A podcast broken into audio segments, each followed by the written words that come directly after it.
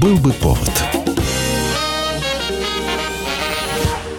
Здравствуйте, я Михаил Антонов, и это большой выпуск программы «Был бы повод». Один день календаря за другим, день за днем, и сегодня мы вспомним, что происходило в прошедшую неделю. Обзор исторических событий вы услышите в сегодняшней передаче. Отправляемся в наше хронологически выверенное путешествие по векам, странам и событиям. 1959 год. Радиостанции США сообщают, что 3 февраля 1959 в авиакатастрофе частного самолета разбивается кумир молодежи музыкант Бадди Холли. It's getting closer.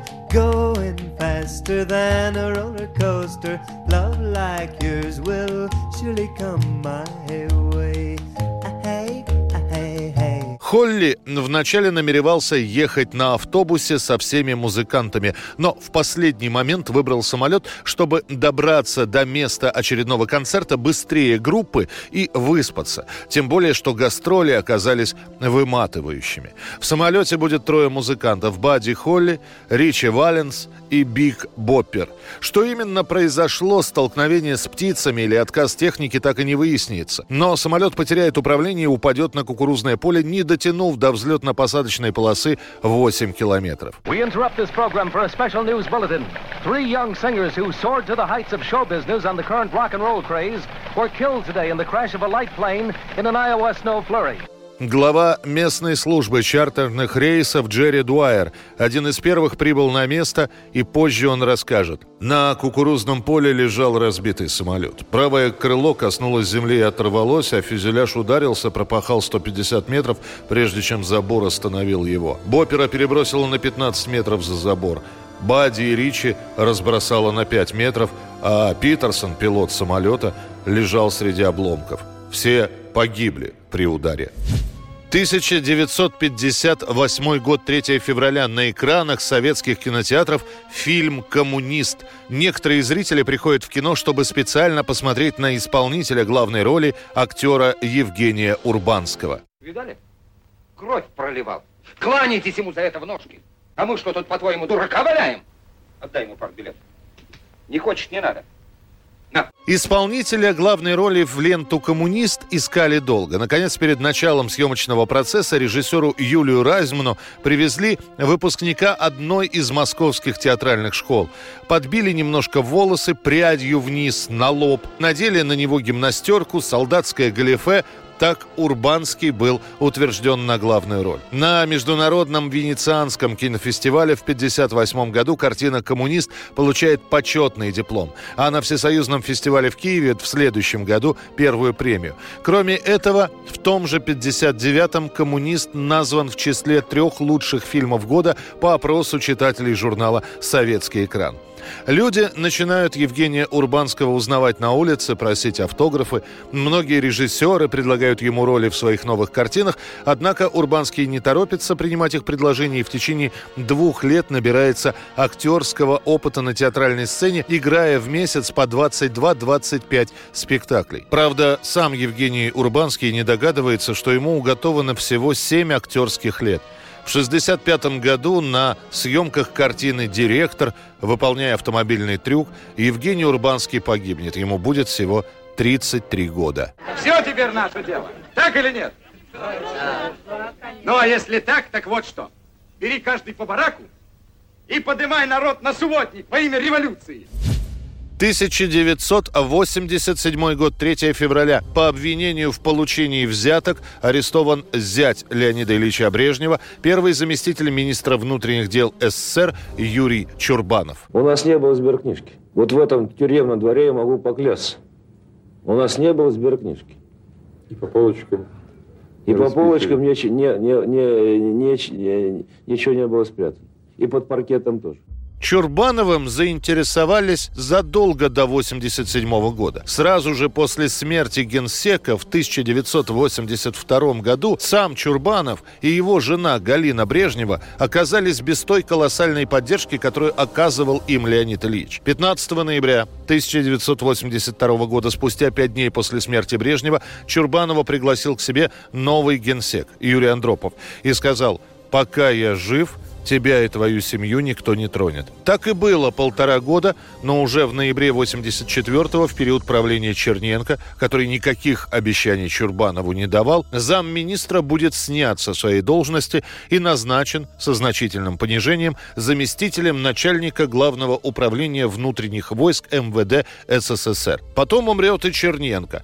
И молодой генеральный секретарь Михаил Горбачев через год после начала своего правления отправит Чурбанова в отставку с формулировкой «по выслуге лет». В этот же момент начинается расследование громкого так называемого «хлопкового дела». В нем, в числе прочих, фигурирует и фамилия Чурбанова. Его арестуют в самом начале февраля 87-го. Сразу же после этого Чурбанов будет исключен из рядов КПСС. В ходе обыска на его даче, куда следственная группа выехала с отбойными молотками и перевернула буквально все, изъят был только мраморный бюст самого Чурбанова, а у его сестры нашли около 40 золотых украшений, которые также приобщат к делу. Когда во время следствия находился в Лефортовской тюрьме, я обратился к начальнику тюрьмы с просьбой встретиться с тогдашним э, председателем КГБ СССР, членом Политбюро ЦК КПСС Виктором Михайловичем Чебриков. И, к моему удивлению, он в скором времени приехал. Во время этой встречи Чебриков произнес «Юра, ты знаешь правила и понимаешь, что без решения Политбюро тебя арестовать не могли. А оно, как известно, не ошибается. Следствие продлится год. Чурбанова лишат звания генерал-полковника и приговорят к 12 годам тюрьмы. Пока он будет находиться в заключении, Галина Брежнева подаст заявление на развод и раздел имущества. 1789 год. Коллегия выборщиков избирает Джорджа Вашингтона первым президентом США. До этого года существовала должность президента континентального конгресса и президента сената, однако все эти люди не обладали полными полномочиями по управлению всеми штатами. По всеобщему согласию 57-летний Джордж Вашингтон, главнокомандующий одной из армий в период войны, избирался президентом без реальных оппонентов, так как обладал огромной популярностью. Каждый выборщик обладал двумя голосами. Кандидат, который во время выборов получал 50% голосов или более, избирался президентом. Сами выборы первого президента США проходили по системе непрямых выборов. Коллегий выборщиков, при котором выборщики от каждого штата голосовали единым блоком. После победы Вашингтона Конгресс устанавливает годовую заработную плату президента в 25 тысяч долларов. Будучи обеспеченным человеком, Джордж Вашингтон первоначально первоначально отказывался от такого вознаграждения, но позже принял оплату. 1911 год, 4 февраля, учреждена эмблема автомобиля английской компании Rolls-Royce – статуэтка «Дух экстаза». To ride in the new Rolls-Royce is to experience the ultimate in luxury motoring – Первоначально символ Rolls-Royce назывался олицетворение скорости. Также статуэтку называют «летящая леди». Кроме того, у нее есть еще и шутливое прозвище «Элли в ночнушке». Моделью для статуэтки, которую сделал английский скульптор Чарльз Сайкс, послужила Элеонора Веласко Торнтон. Она была секретарем и любовницей барона Джона Дугласа Скотта Монтегю. Господин барон был энтузиастом автомобильной техники и другом Чарльза Роу Роллса и инженера Федерика Ройса, основателей компании Rolls-Royce. Барон Монтегю даже написал стихотворение, посвященное статуэтке. «Я малютка задорная фея, талисман постоянный в пути. Подарю вам счастливое время, но надежность оставлю в чести». Первоначально статуэтку «Дух экстаза» выливали из бобита, позднее из бронзы и хромированной нержавеющей стали, но по специальному заказу изготавливаются фигурки из серебра и золота. Полируется статуэтка вручную молотыми косточками черешни. Про эту статуэтку всегда ходили легенды. Многие, например, верили, что символ Rolls-Royce отливают из чистого серебра. Поэтому неудивительно, что статуэтку часто похищали грабители. В современных моделях машин фигурка механизирована. Когда владелец уходит, из машины статуэтка скрывается в недрах радиаторной решетки. При ударе дух экстаза тоже моментально прячется на случай, если автомобиль наедет на пешехода. 4 февраля 1935 года запускают первый испытательный поезд московского метрополитена. Подготовительные работы к строительству московского метро развернулись весной 1932 года, а к октябрю 1934 было завершено сооружение первой очереди от станции «Сокольники» до станции «Парк культуры». За два дня до появления первых пассажиров метрополитена проводят последние испытания поездов. По проложенному маршруту пускают два вагона. Номер один моторного красного цвета и номер 1001 прицепного песочного цвета. А уже 6 февраля в метро спускаются делегаты 7 Всесоюзного съезда Советов. 19 февраля начинаются регулярные учебные движения по трассе. В период обкатки тысячи москвичей передовиков производства, комсомольцев получили возможность проехать по первой линии лучшего в мире, как считалось тогда, метрополитена. 15 мая 1935 года метрополитен начинает работать для всех. Благодарность ударникам и ударницам и всему коллективу инженеров, техников, рабочих и работниц метростроя. Это лишь малая часть того, что происходило в прошедшие семь дней в разные годы. Продолжим через несколько минут. Был бы повод. Мы делаем радио для тех, кто хочет быть в курсе всех событий и ценит свое время. Специально для тебя мы создали новый сайт радиокп.ру радиокп.ру Подкасты, видеотрансляции студии, текстовые версии лучших программ. Слушай, смотри, читай. Политика, экономика, бизнес, технологии, наука. Все новости, все темы, все точки зрения на новом сайте радиокп.ру Был бы повод – Мы продолжаем рассказ о событиях, которые уже стали историей. Они происходили в разные годы в разных странах, но оказали большое влияние на человеческую жизнь. 4 февраля 1974 года. Патрисия Херст, внучка Уильяма Рэндольфа Херста, американского миллиардера и газетного магната, в возрасте 19 лет схвачена в университетском городке Беркли американской леворадикальной террористической группировкой «Симбионистская армия освобождения». Все газетные заголовки тех дней начинают печатать ежедневные подробности этой истории. Похитители Патрисии выйдут на связь только спустя несколько дней, когда поиски внучки миллиардера практически прекратятся. Мы не отходили от телефона, отвечали на звонки похитителей. Надеялись, что они отпустят нашу дочь. Как выяснится, намного позднее Патрисия проведет 57 дней в шкафу размером 2 метра на 63 сантиметра. Первые две недели она будет сидеть с завязанными глазами. Первые несколько дней ее не будут выводить в туалет, и у нее будет кляп во рту. Похитители требуют сначала освобождения двух членов своей группировки, позже они меняют требования. Теперь они добиваются выдачи каждому неимущему жителю Калифорнии продовольственного пакета в 70 долларов и печати массовым тиражом пропагандистской литературы. Если бы на эти требования семья Херстов согласилась бы, она потратила 400 миллионов долларов.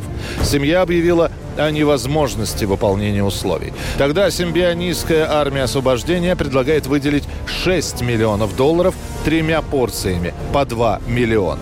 Когда деньги соберут, внезапно появится ошеломляющее сообщение. Похищенная Патрисия Херст выпускает аудиообращение, в котором отказывается от семьи и говорит о том, что становится членом симбионистской армии освобождения. Она примет участие в одном из ограблений банков. И лишь арест членов группировки в 1975 году позволит Патрисии Херст вернуться домой. Ее долго будут допрашивать. Выяснится, что она помогала своим похитителям вынужденно, а все поведение Херст впоследствии назовут классическим примером стокгольмского синдрома. А она была рада видеть вас? Конечно. Мы ей сказали, что любим ее. Мы бесконечно благодарны ФБР и полиции Сан-Франциско, что они вернули нашу девочку. 1901 год, 5 февраля. В Москве открывают магазин Елисеева и погреба русских и иностранных вин. В этот час встретить первых покупателей готовятся во всех отделах и секциях. Все началось с клубники на Рождество, которую в 1812 году вырастил графский садовник Шереметьевых крепостной Петр Касаткин, сын Елисеев. За что он получил вольную и 100 рублей в придачу на начало хозяйства. Огромные по тем временам деньги. Они и легли в основу будущей огромной фамильной купеческой империи. Далее династия Елисеевых стала наживать капитал на торговле иностранными винами, которые доставлялись в бочках, а их разлив был уже здесь, в Москве. Все это продавалось через сеть мелкооптовых точек, но своего крупного магазина у Елисеевых не было. И вот лишь в 1898 году состоялась покупка здания под магазин.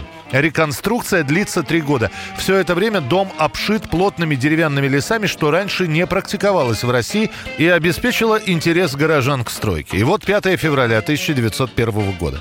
Строительные леса со здания снимают утром в день открытия, и тут же перед магазином собирается многочисленная публика. Организованное мероприятие стало масштабным событием, с молебном, торжественным обедом, в заключении которого выступали цыгане из ресторана «Яр». Пригласительные билеты билеты для гостей были напечатаны на бумаге «Верже» с позолоченной каймой, а среди посетивших церемонию гостей были московский генерал-губернатор великий князь Сергей Александрович с супругой Елизаветой Федоровной, гласные Московской городской думы, деятели православного духовенства. Результат превзошел все ожидания. Пять отделов внутри, собственная пекарня, идеальная выкладка. По словам дяди Гиляева, знаменитого бытоописателя Москвы Владимира Гелеровского это был настоящий храм обжорства. А главное, москвичи увидели новый стандарт качества и обслуживания. Прямо со складов и холодильников, где одновременно хранится свыше 20 вагонов продуктов, товары поступают на застекленные прилавки. Эти витрины также представляют собой своеобразные холодильники. Здесь постоянно поддерживается нужная температура. 1919 год, 5 февраля. Голливудские актеры Мэри Пикфорд, Дуглас Фербенкс, Чарльз Чаплин и Дэвид Гриффит организуют собственную киностудию United Artist. Актеры сами решают снимать фильмы и заниматься их дистрибьюцией, чтобы составить конкуренцию крупным киномагнатам того времени. Чаплин, Пикфорд и Фербенкс не понаслышке знали, сколько получают основатели студии и какие гонорары они платят актерам. По их мнению, это было несправедливо. При этом на студии новообразованные United Artists фактически ничего не снимают. Зато они оказывают активную рекламную и финансовую помощь талантливым и молодым режиссерам. Состав студии постоянно меняется, но на протяжении многих лет эта кинокомпания является единственным независимым лейблом в киномире Америки. Правда, состав основателей действительно изменится. И в самом начале фактически, через 10 лет после открытия, после того, как в кино придет звук, United Эртис покинут Пикфорд и Фербенкс. А сама компания, несмотря на громкие имена и периодически появляющиеся неплохие картины, так и не сможет составить серьезную конкуренцию таким монстрам кино, как Paramount или Warner Brothers. Однако, будучи независимыми, учредители киностудии сотрудничают с актерами и режиссерами, от которых отвернулись в других компаниях. Именно United Artists будет выпускать первые фильмы о Джеймсе Бонде. Они покажут покажут в джазе только девушки и великолепную семерку. 5 февраля 1960 года. Принимается постановление ЦК КПСС и Совета министров СССР об организации в Москве Университета дружбы народов. Уже через год Университету дружбы народов присвоит имя погибшего первого премьер-министра Конго Патриса Лумумбы.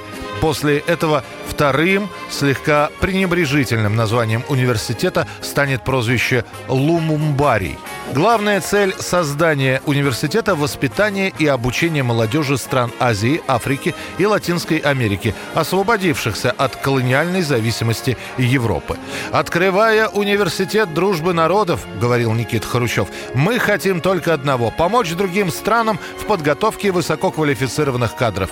Возможность обучения старались предоставить студентам из бедных, необеспеченных семей, причем их прием осуществлялся через общественные организации и правительственные учреждения. Чуть позже через посольство и консульство СССР. Занятия на основных факультетах университета имени Патриса Лумумбы начнутся 1 сентября 1961 года.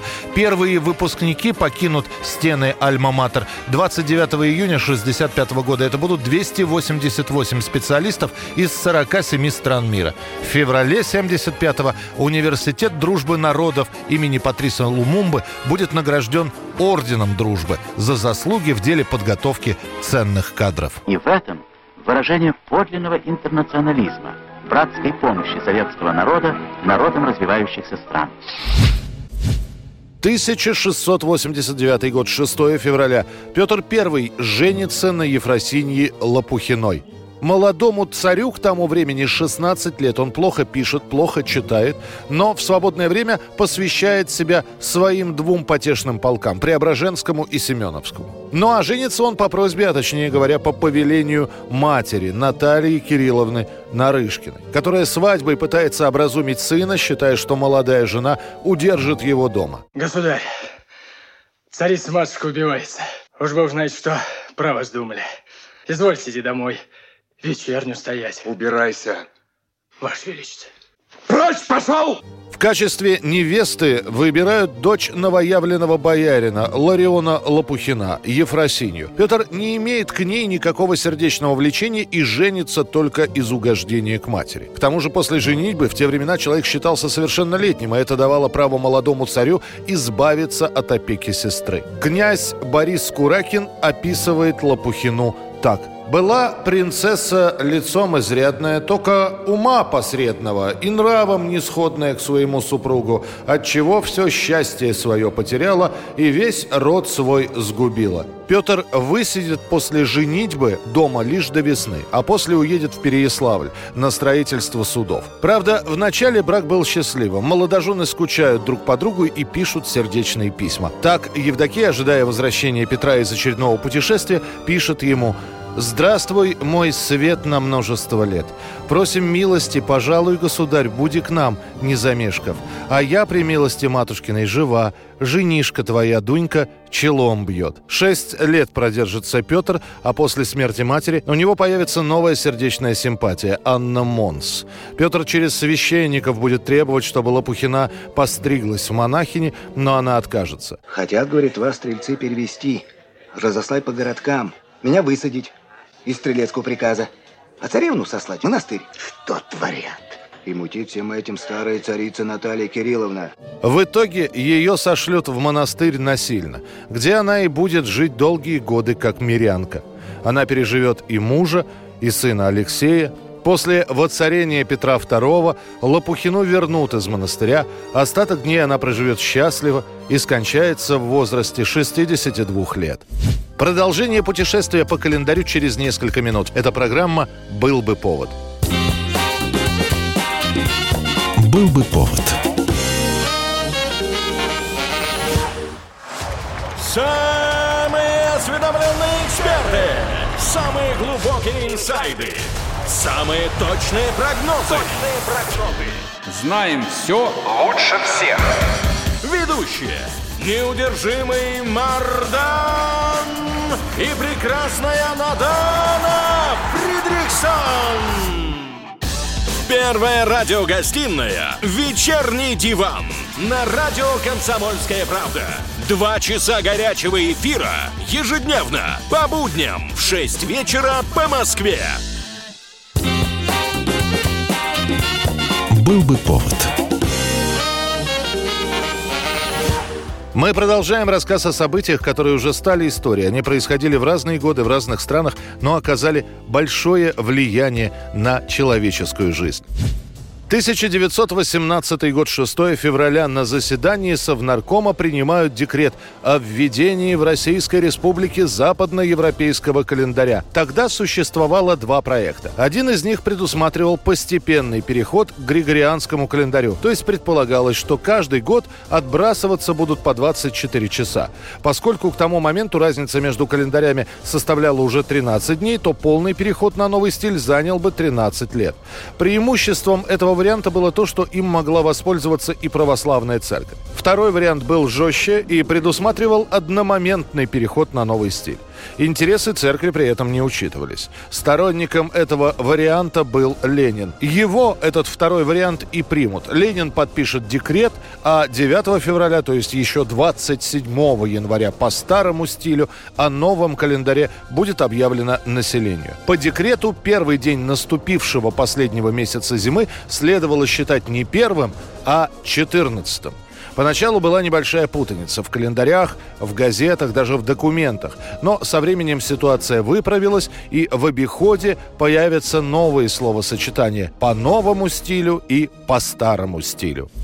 1958 год. В Мюнхенском аэропорту в 3 часа пополудни разбивается самолет с английской футбольной командой Манчестер Юнайтед на борту.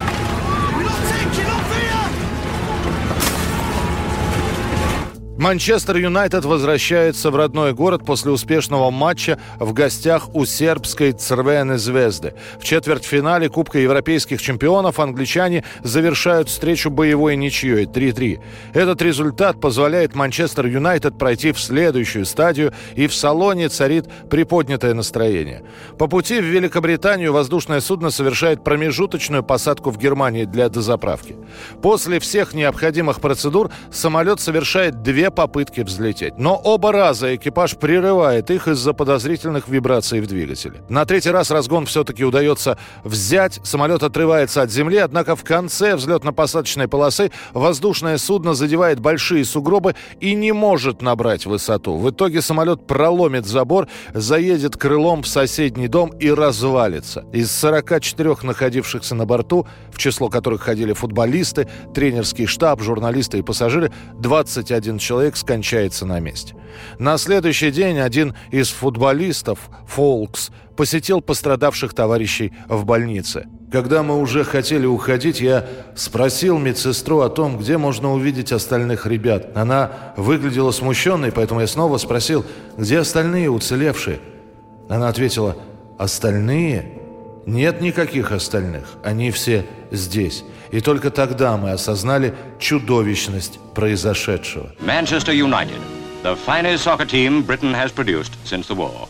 На момент катастрофы Юнайтед всего на 4 очка отставал в чемпионате Англии от лидирующего Вулверхэмптона и боролся за третью победу в лиге подряд. Потеряв 8 игроков основного состава, даже при помощи перспективных новичков Манчестер Юнайтед смогут одержать только одну победу за оставшиеся 11 матчей и финишируют на девятом месте. 1940 год, 7 февраля. После успеха своей первой полнометражной мультипликационной ленты «Белоснежка и семь гномов» Уолт Дисней спустя два года представляет свой второй крупный фильм. На этот раз это экранизация «Пиноккио». Мой нос! Что это с ним? Возможно, ты сказал неправду, Пиноккио. И в очередной раз, как, впрочем, это всегда бывало у Диснея, от изначального плана мультфильма мало что осталось в конце. Сценарий приходится переписывать прямо на коленке. Некоторые эпизоды выбрасываются, другие оперативно добавляются. Проблема в том, что сама идея снять фильм об ожившей деревянной кукле, она неплоха. Но уже по ходу приходится решать, как будет выглядеть Пиноккио. Будет ли он молчаливым или говорящим персонажем. Сколько нужно отводить времени на второстепенных героев – Сверчка и кота Феликса. Из-за этих вопросов уже к середине съемочного процесса начинается перерасход средств. И вот премьера. И после бурного успеха «Белоснежки» сборы «Пиноккио», мягко говоря, скромные. Мультфильму едва удалось собрать в прокате половину суммы, которая была затрачена на производство. Правда, сам Дисней не унывает и говорит о том, что «Пиноккио» собрал не так много денег только потому, что конкурировал с более кассовой лентой. Дело в том, что параллельно с «Пиноккио» в США идет премьера «Унесенных ветром». Хотите подраться, ребята? Эй, смотри. Пойдем кому-нибудь в нос дадим. Зачем? А просто так. 1964 год, 7 февраля. В Нью-Йорк прилетают Битлз.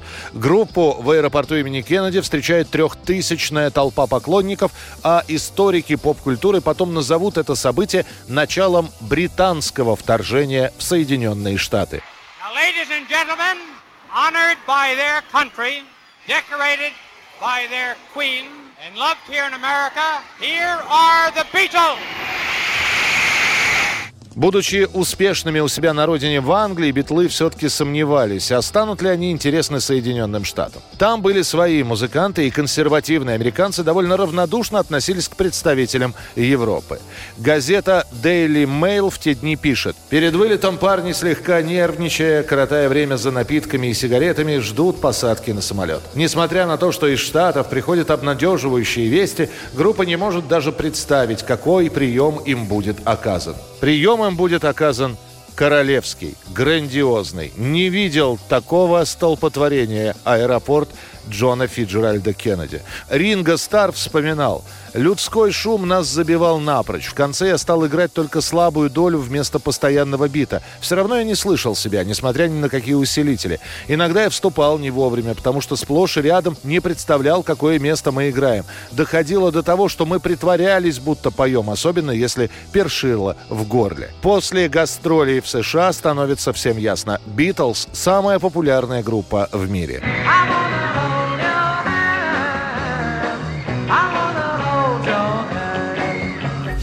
1981 год, 7 февраля. В авиакатастрофе самолета Ту-104 под Ленинградом погибает все руководство Тихоокеанского флота СССР. Из 52 погибших 16 адмиралов и генералов, почти два десятка капитанов первого ранга, которые занимают адмиральские должности. Столько высших морских военачальников не погибло за всю Вторую мировую войну. На этом самолете летели домой во Владивосток участники ежегодного оперативного сбора сбора ВМФ СССР, руководство Краснознаменного Тихоокеанского флота.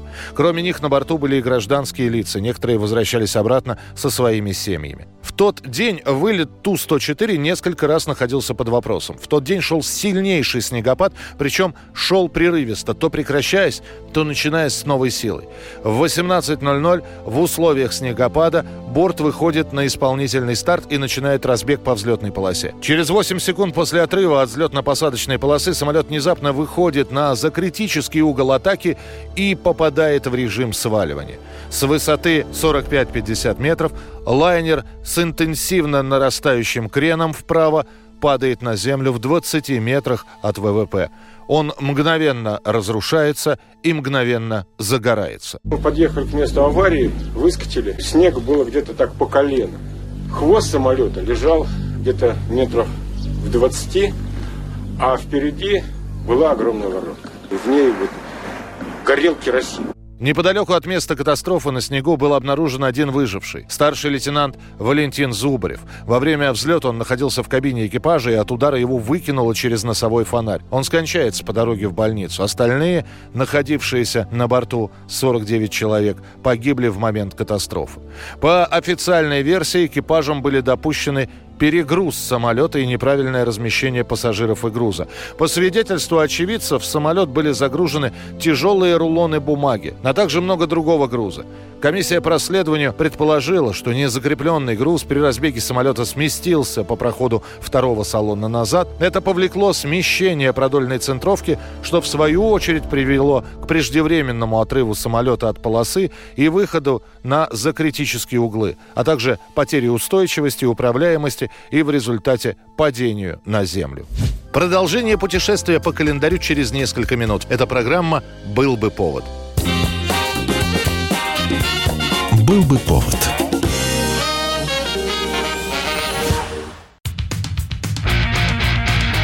Я придумал такой сюжетный ход. Давайте я скажу некую чудовищную вещь. Это будет неудивительно. Скопление мигрантов – это не прогрессивная тема, не техническая, а стереотипная. Среди впечатлений моей юности через запятую идут трипы кислотные, наркотические, и благодать в церкви на праздник Троицы. Мы не знаем, есть ли у Мишустина под его пиджаком погоны, потому что если человек в конце 80-х торговал компьютерами, я думаю, к нему подошел какой-нибудь тогдашний товарищ майор, подполковник Путин, и сказал... А вот тут вот уже Программа «Кашин-Голованов. Отдельная тема». По будням в 9 вечера по Москве. Был бы повод.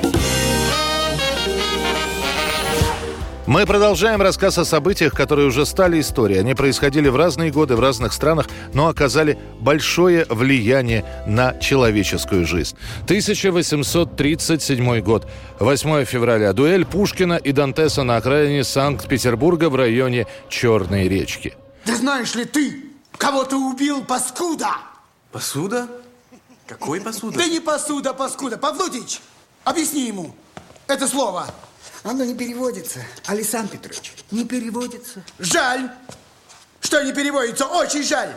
Причиной дуэли становится анонимное послание, которое недвусмысленно намекало на то, что Наталья Гончарова, жена Пушкина, изменяет ему. В финале послания сообщалось, что Пушкин торжественно принят в орден рогоносцев. Причем в том же письме был намек и на ухажера, Жоржа Дантеса, офицера, который оказывал Гончаровой знаки внимания. Пушкин вызывает Дантеса на дуэль, тот вначале принимает вызов, но через барона Гекерна просит отсрочки в 15 15 дней. В продолжении этого времени Пушкин узнает, что Дантес сделал предложение его своячнице Екатерине Гончаровой, и после этого Александр Сергеевич берет свой вызов назад. Однако через какое-то время насмешки над Пушкиным возобновляются. Письма, эпиграммы, небольшие записочки. Поэт узнает, что их инициатором был барон Гекерн и его приемный сын. В гневе Пушкин пишет оскорбительное письмо барону и получает ответ с вызовом на дуэль от имени Дантеса. Условия дуэли – стрелять стреляться на пистолетах до смерти одного из дуэлянтов.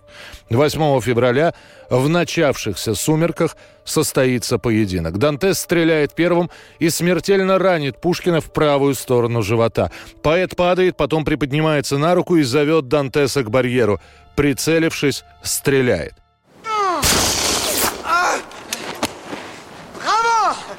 Увидев, что противник его упал, Пушкин закричал «Браво!». Рана Дантеса оказалась не опасной. Пуля, направленная в грудь, попала в мякоть руки, которой Дантес грудь прикрыл.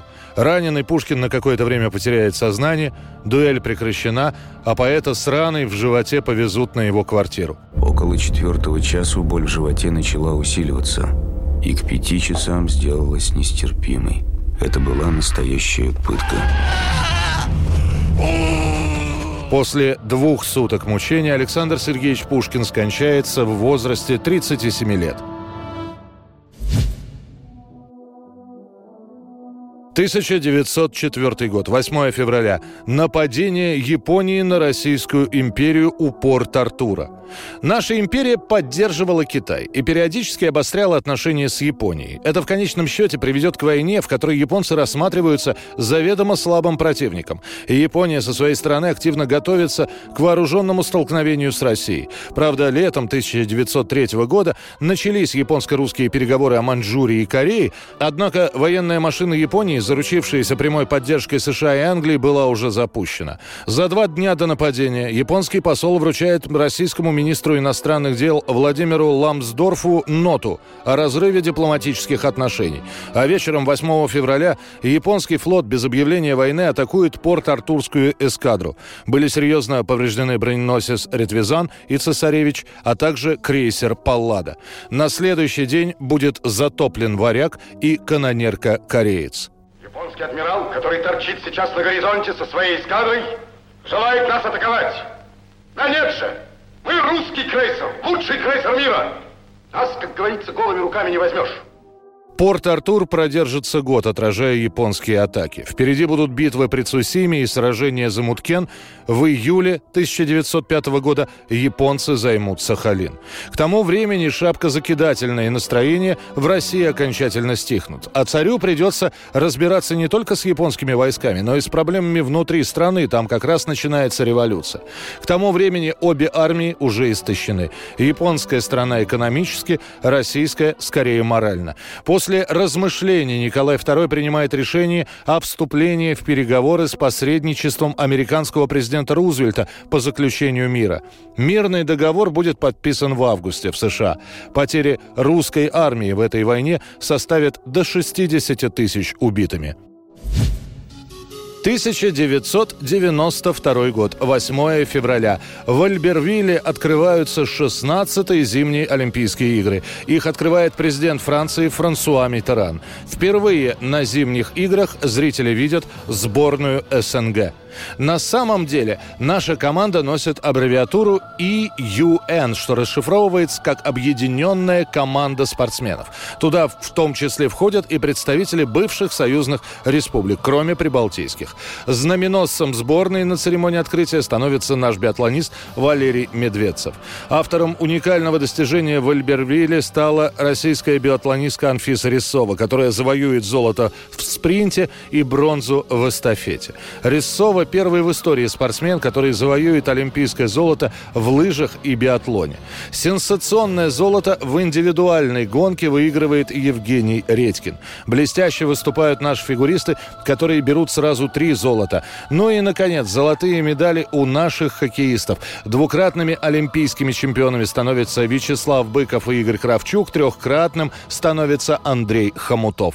За минуту и 9 секунд до конца третьего периода Быков мощнейшим броском отправляет шайбу под перекладину. 3-1 в пользу сборной СНГ. Все-таки добилась своего тройка Быкова. Посмотрите, какой трудный был. Неимоверно трудный бросок для канадского голкипера. Впервые в истории без медали остались отечественные конкобежцы. По медальному зачету объединенная сборная спортсменов в Альбервилле занимает второе место, пропустив вперед только Германию. На следующей зимней Олимпиаде наша сборная будет выступать уже под российским флагом и займет первое место в общем медальном зачете. 2008 год, 8 февраля. Группа «Гражданская оборона» дает свой последний концерт. Он проходит в Екатеринбурге. Коллектив только что вернулся с норвежских гастролей, и Егор Летов, солист «Гражданской обороны», готовится к акустическому выступлению, которое должно было состояться 24 февраля в Санкт-Петербурге. Однако 19 числа из Омска придет сообщение, что Егор Летов скончался от сердечной недостаточности. Это была программа «Был бы повод» и рассказ о событиях, которые происходили в этот день, 8 февраля, но в разные годы. Очередной выпуск завтра. В студии был Михаил Антонов. До встречи. Ходит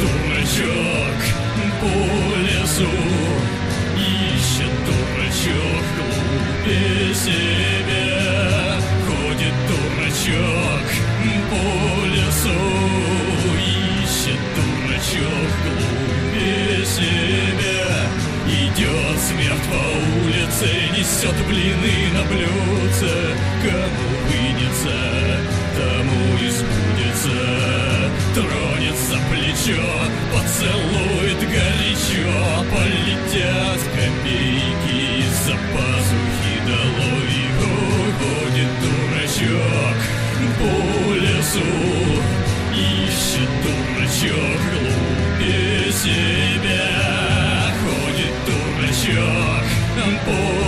лесу Ищет дурачок глупее себя Был бы повод.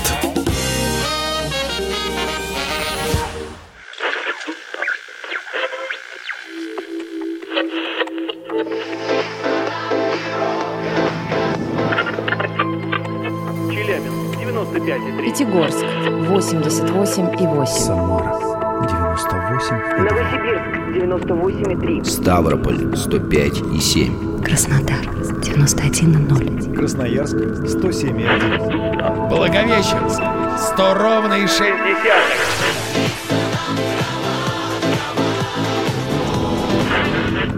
Санкт-Петербург 92,0. Москва 97,2.